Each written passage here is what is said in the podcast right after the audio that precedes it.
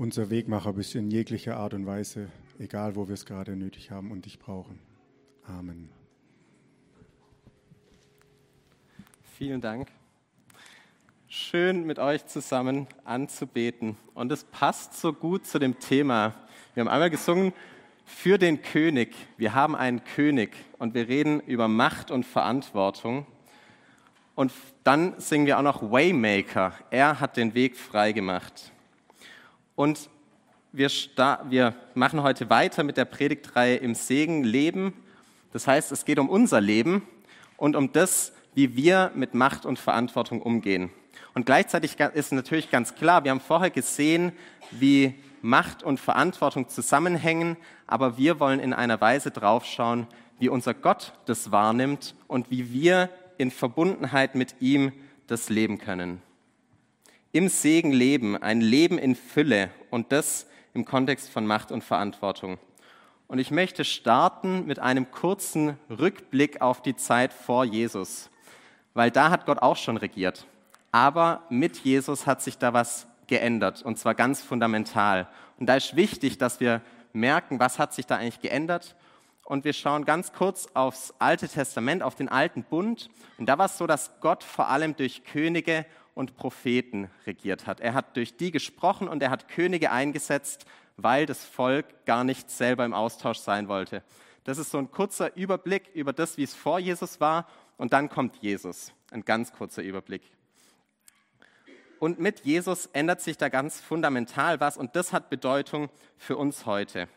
Und ich habe ein Bild mitgebracht, das verdeutlichen soll, in welcher Position wir uns heute befinden und was sich da auch verändert hat.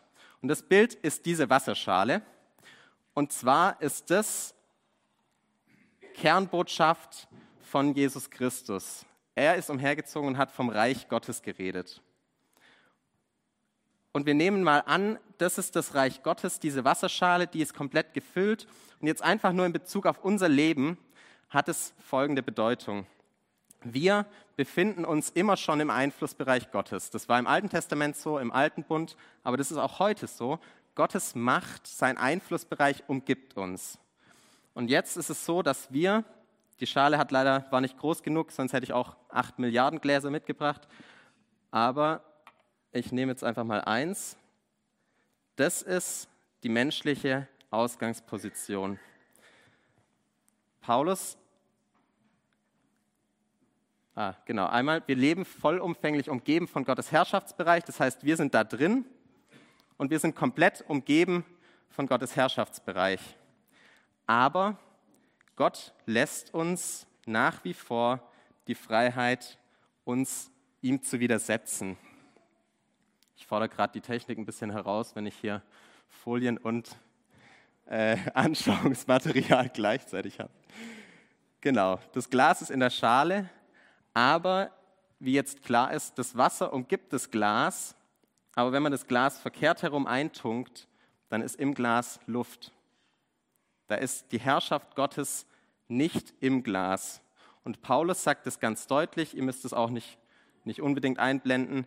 Paulus spricht sagt in Römer 8, der menschliche Eigenwille steht dem Willen Gottes gegenüber. Er kann sich dem Gesetz Gottes nicht unterstellen. Das heißt, das ist unsere natürliche Position und das Problem, was wir haben, wir können gar nichts daran ändern. Paulus sagt, der menschliche Eigenwille kann sich dem Willen Gottes nicht unterstellen. Wir können aus diesem Glas gar nicht raus. Wir können gar nichts dagegen machen. Und es ist ganz klar, warum dass, dass Paulus in dem Fall schockiert reagiert. Ich fasse das nochmal ganz kurz zusammen. Ich habe nämlich gerade was falsch gesagt. Wir leben vollumfänglich in Gottes Herrschaftsbereich, aber das Problem ist, wir können uns ihm nicht nur widersetzen, sondern wir widersetzen uns ihm ganz natürlich von Geburt an.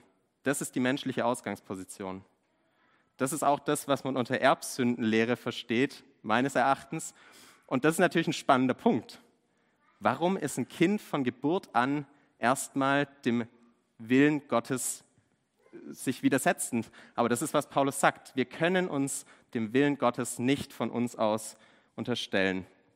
Und seine Reaktion darauf, die ist, er ist schockiert. Paulus sagt, ich unglückseliger Mensch, mein ganzes Dasein ist dem Tod verfallen. wird mich denn niemand aus diesem elenden Zustand befreien? Das ist unsere menschliche Position. Ich, unglückseliger Mensch, mein ganzes Dasein ist dem Tod verfallen. Tod kennt die Bibel als Leben ohne den Geist Gottes. Wir können uns der Herrschaft Gottes nicht aus uns heraus unterstellen. Und das Schöne ist, im nächsten Vers, beziehungsweise äh, ein paar Verse drauf, kommt die Antwort, doch, es wird mich jemand befreien, es kann mich jemand befreien. Und er sagt, denn wenn du mit Jesus Christus verbunden bist, bist du nicht mehr unter dem Gesetz der Sünde und des Todes. Das Gesetz des Geistes, der lebendig macht, hat dich davon befreit. Das ist der Ausbruch aus diesem Zustand. Wer hat es gemacht? Jesus Christus. Er gibt uns die Möglichkeit zu neuem Leben. Das ist die Bibel, was das ist das, was die Bibel und was Gott unter Leben versteht. Leben mit dem Heiligen Geist, das ist nur möglich, weil Jesus Christus von außen gekommen ist und den Stein weggenommen hat.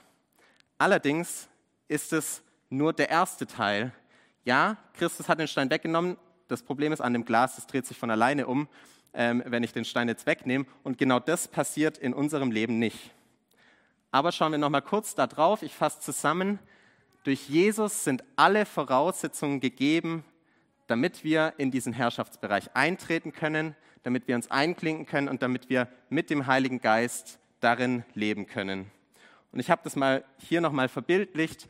Links dieses Herz, das die Weltkugel umgibt, das ist der Machtbereich Gottes. Der ist allumfänglich da. Und wir als Menschen, aber auch Mächten und Gewalten, hat Gott zugestanden, einen freien Willen zu haben. Wir können innerhalb von seinem Machtbereich unseren eigenen Willen durchsetzen. Und das erleben wir tagtäglich, auch bei uns, immer wieder. Wir machen Dinge, wo wir im Nachhinein feststellen, hm, das war jetzt nicht im Einklang mit Gott. Und das passiert jedem.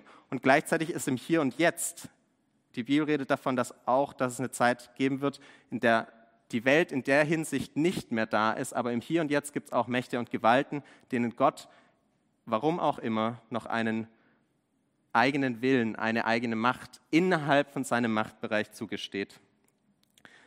Also durch Christus ist die Voraussetzung gegeben, damit wir durchlässig werden für die Herrschaft Gottes. Damit dieses Glas hier umgedreht werden kann. Und ich mache es jetzt doch einfach schon mal vor. Denn was passiert, wenn ich den Stein hier wegnehme? Ich kann mich als Glas in diesem Herrschaftsbereich umdrehen und ich kann gefüllt werden von der Herrschaft Gottes. Und das ist das, was passiert, wenn Jesus Christus in mir Wohnung nimmt. Ich kann mein Leben in Gott verankern und ich kann im Einklang mit Gott, mit dem Einflussbereich, der mir in meinem Leben gegeben ist, umgehen. Was ist dieser Einflussbereich? Wer von euch war schon mal dabei, wenn ein Kind auf die Welt gekommen ist? Mal Hand heben. Einige Frauen sind dabei, war zu erwarten. Was, was macht ein Kind, wenn es auf die Welt kommt? Es schreit, hoffentlich. Und das ist das erste Mal, wenn menschliches Leben Einfluss hat auf alle, die es hören. Ganz natürlich. Und so hat jeder Mensch von Gott Einfluss bekommen. Jeder Mensch hat Einfluss. Du kannst dich auch mal umschauen und vielleicht sagt ihr einfach mal zu eurem Nebensitzer, schön, dass du da bist, weil das ist ein guter Umgang mit Einfluss.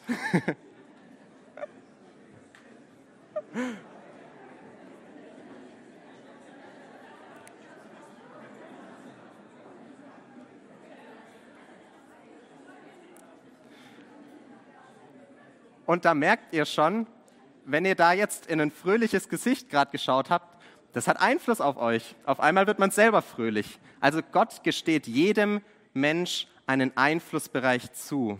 Und das ist ganz essentiell, wie wir damit umgehen. Jetzt hat Christus alle Voraussetzungen geschaffen, dass wir eintreten, in Einklang kommen mit Gott. Und Paulus sagt darüber, Altes, das, dass die Voraussetzungen jetzt da sind und dass wir es nicht von uns heraus kon konnten, das verpflichtet uns, aber nicht dieses alte Leben weiterzuführen, so als müssten wir unser Leben von unserer alten Natur bestimmen lassen, dieser Eigenwillen, der sich gar nicht unterstellen kann, sondern wenn ihr euer Leben von eurer eigenen Natur bestimmen lasst, müsst ihr sterben. Das, was die Bibel geistlich als Tod ähm, ja, bezeichnet. Doch wenn ihr in der Kraft von Gottes Geist die alten Verhaltensweisen tötet, werdet ihr leben. Also ändert euren Umgang, ändert den Umgang mit eurem Einflussbereich, aber nicht aus euch heraus, sondern indem wir uns in diesem Bereich umdrehen. Und wir werden noch drauf kommen gleich, wie das passieren kann oder wie das auch bestimmt in eurem Leben schon passiert ist. Und damit ist auch klar, wenn Paulus sagt, ändert euer Leben, ändert eure Verhaltensweise, dann ist klar, unser Leben bestimmt darüber, ob das passiert. Wir mit unserem Leben bestimmen darüber, ob wir ein Leben im Einklang mit Gott führen oder nicht.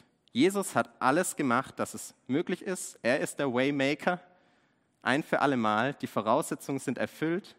Die Frage ist, was ist meine Antwort darauf? Ist meine Antwort, dass ich den Weg der Nachfolge gehe und immer durchlässiger werde für die Herrschaft? Hier sieht man jetzt ein paar eben, die sind da schon eingetreten. Oder behalte ich meinen Herrschaftsbereich? Und bevor wir draufschauen, wie sowas passieren kann, wie ich mich da einüben kann in dieses Leben, wie ich die alten Verhaltensweisen töten kann, und das hört sich brutal an, an manchen Stellen kann es vielleicht auch brutal sein. Das Gute ist, wir leben, reden von einem Leben in Fülle, von einem Leben im Segen. Das ist ein zutiefst gutes Leben. Und Gott sagt uns, wir werden in diesem Leben mit Gott regieren. Einmal sagt Paulus auch im Römerbrief, durch Jesus Christus werden die, die Gottes Gnade und das Geschenk der Gerechtigkeit, das Geschenk, gerechtfertigt zu sein, der Stein, dass der Stein weg ist, die, die Gottes Gnade und das Geschenk der Gerechtigkeit in so reichem Maß empfangen, die werden in der Kraft des neuen Lebens herrschen.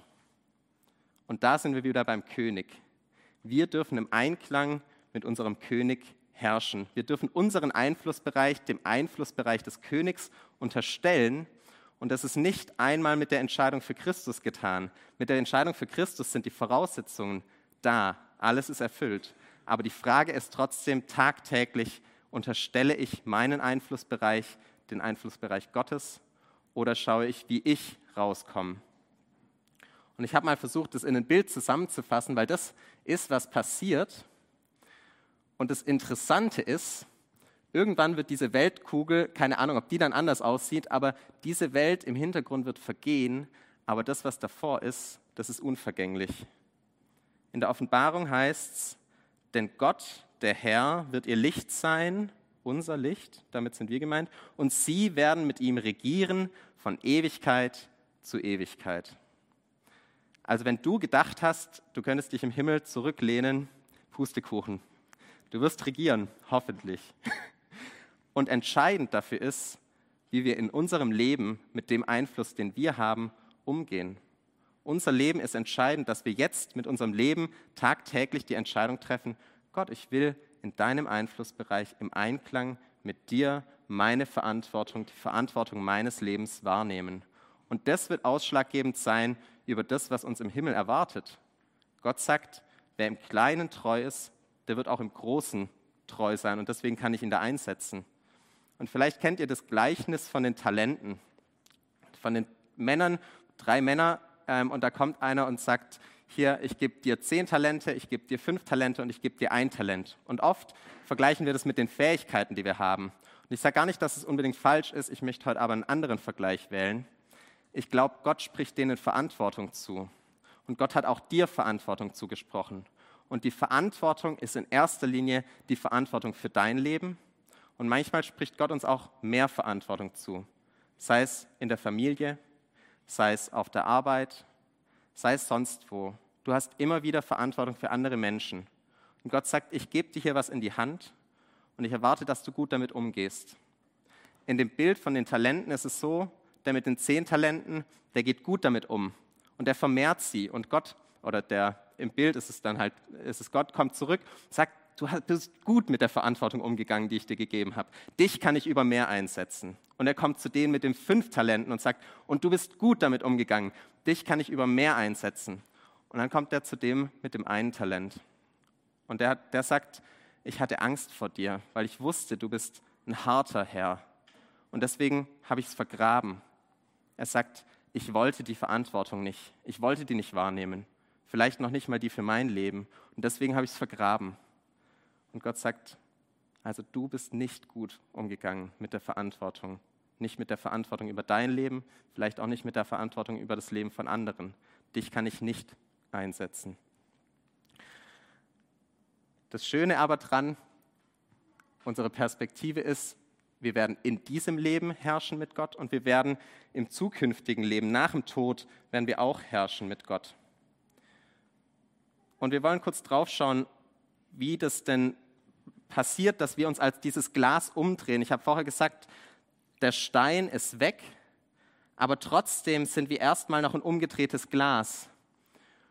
Und es gibt einmal die Ebene von Gott, Gottes Wirken.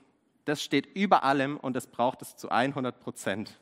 Da reichen nicht 99 Prozent und das wird uns von Gott zugesagt.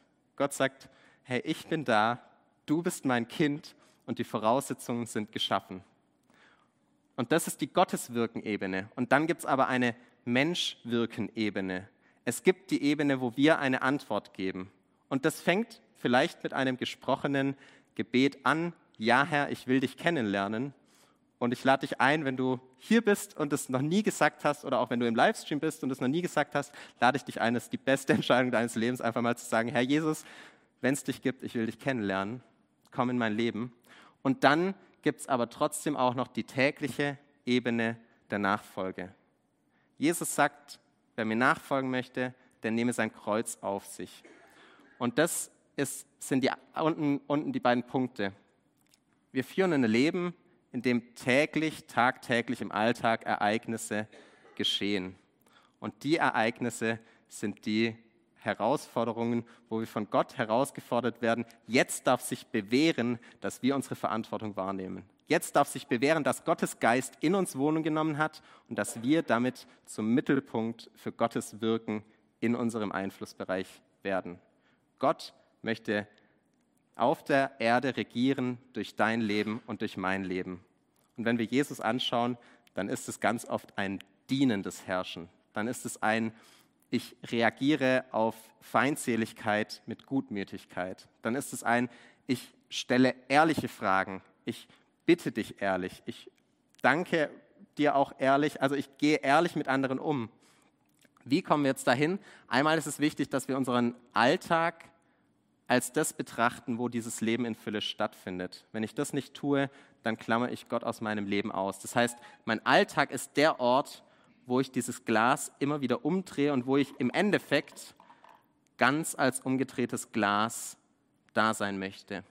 Und dann braucht es explizite Zeiten, in denen ich Disziplinen, wie wenn ich Klavier spielen möchte, so wie die Lydia zum Beispiel, dann muss ich üben dann muss ich immer wieder üben und das braucht mein Herz auch. Ich muss mich einüben in die Perspektive, die Gott über die Welt hat. Das heißt, um es nochmal kurz runterzubrechen, ich habe es einfach zusammengefasst, einmal müssen wir wahrnehmen, unser Alltag ist der Ort, an dem Gott dieses Leben durch uns führen möchte. Das ist der Ort, an dem das Leben in Fülle stattfinden soll. Und oft sind gerade die schwierigen Zeiten in unserem Glauben und in unserem Leben die Zeiten, die uns am allermeisten in Gott verankern weil wir da herausgefordert werden. Weil Gott uns da herausfordert, vertraust du mir? Vertraust du mir auch dann, wenn außen nicht alles gut ist? Und unser Leben wird sich nicht von Leuten, die ohne Jesus unterwegs sind, von dem unterscheiden, dass es uns äußerlich besser geht, sondern dass wir von innen heraus, dass es uns innerlich besser geht, dass wir von innen raus diese Perspektive haben, Gott, ich vertraue dir und ich weiß, du hast einen guten Weg, weil dein Machtbereich größer ist als das, was ich erlebe. Und das passiert nicht automatisch, sondern da braucht es dieses Ringen mit Gott, da braucht es die Ehrlichkeit vor dir und vor Gott, da mit ihm ins Gespräch zu gehen. Gott, ich bin nicht einverstanden mit dem, was mir passiert, aber ich vertraue dir trotzdem, ich bleibe trotzdem an dir dran und ich muss manchmal um dieses Vertrauen ringen. Das ist kein gesprochenes Vertrauen, sondern es ist entweder ein gelebtes Vertrauen oder ist es keins. Und wenn du gerade in so einer Zeit steckst, dann möchte ich dich ermutigen, bleib dran, vertrau Gott.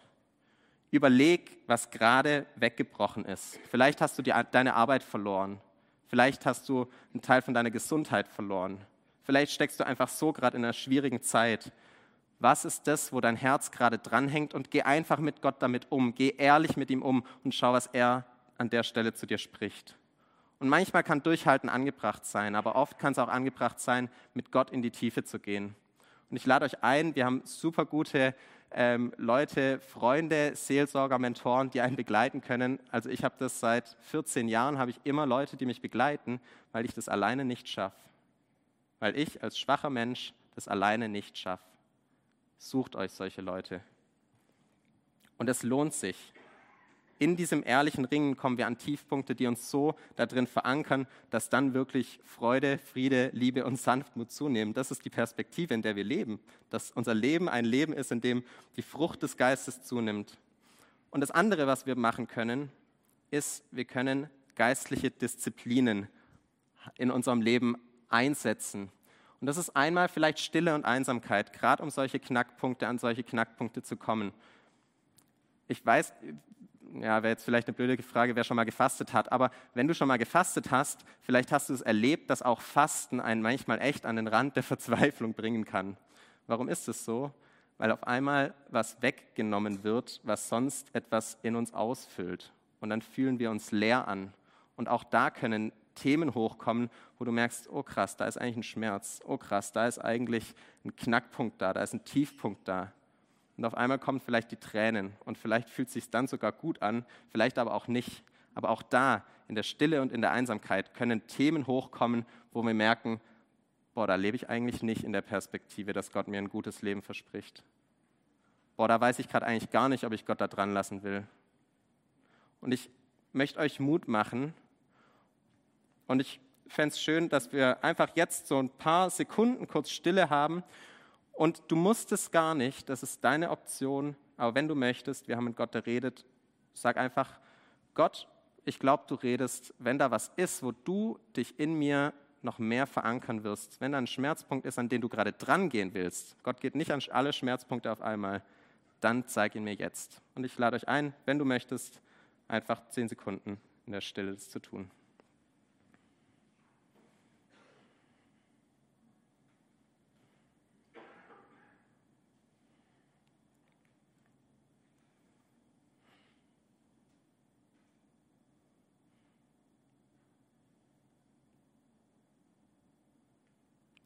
Herr, und ich danke dir, dass du unsere Gebete hörst, dass du unsere Herzen siehst und kennst und dass du ein Gott bist, der immer zutiefst gut mit uns umgeht. Und ich möchte dich bitten, dass du uns Mut machst, dich auch an die Schmerzpunkte, an die Tiefpunkte ranzulassen und zu erleben, dass dein Reich, deine Herrschaft in uns im Alltag immer mehr durchbricht. Amen. Und bevor wir jetzt nochmal ein Lied singen und ihr dürft gern schon nach vorne kommen, was kann uns noch da drin verankern? Lobpreis und Anbetung. Da kommen wir wieder zu den schönen Dingen. Lobpreis und Anbetung heißt, ich richte meinen Blick auf Gott, ich richte meinen Blick auf diesen König, auf diesen Herrschaftsbereich und es ist ein zutiefst guter Herrschaftsbereich. Und manchmal entdecke ich in der Anbetung Facetten von Gott und lasse mich begeistern davon, dass Gott ein wirklich guter Gott ist. Und das braucht's, weil wenn ich an Tiefpunkte in meinem Leben komme und dann vor Augen habe, dass Gott ein Gott ist, der treu ist, der mächtig ist und der gut ist, dann habe ich die richtige Perspektive. Und natürlich haben wir das Wort Gottes. Und auch da lohnt es sich, mal mit den Psalmen umzugehen oder auch so einfach zu studieren, wie ist Gott und zu studieren, was sind Wahrheiten, die er ins Leben hineinspricht. Und Gottes Wort hat Kraft. Und manchmal fällt ein Vers so tief in mein Herz, dass es sich so verankert und mich auch in diesem Herrschaftsbereich immer mehr rumdrehen lässt. Und ich vermute, dass wir bis ans Ende unseres Lebens nicht an den Punkt kommen, dass wir wirklich als so gefülltes Glas ganz da drin sind und nie mehr irgendwie ins Kippeln kommen und nie mehr so ein bisschen wieder rausgeht und wir dann nur noch halb gefüllt sind, sondern das ist ein Prozess eines Lebens.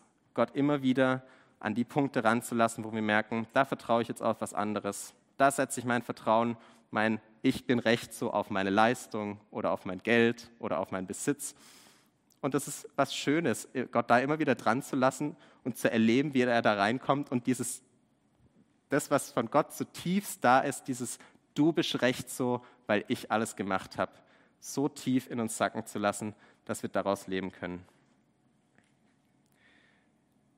Gott möchte durch uns regieren, aus diesem zutiefsten du bist recht so, weil Christus alles gemacht hat, möchte Gott dein Leben so durchdringen, dass du einzig und allein einen guten Einfluss hast auf dich, auf die Leute um dich herum. Und das lassen wir uns jetzt einfach noch zusingen von der Band, diesen Segen, der über uns steht.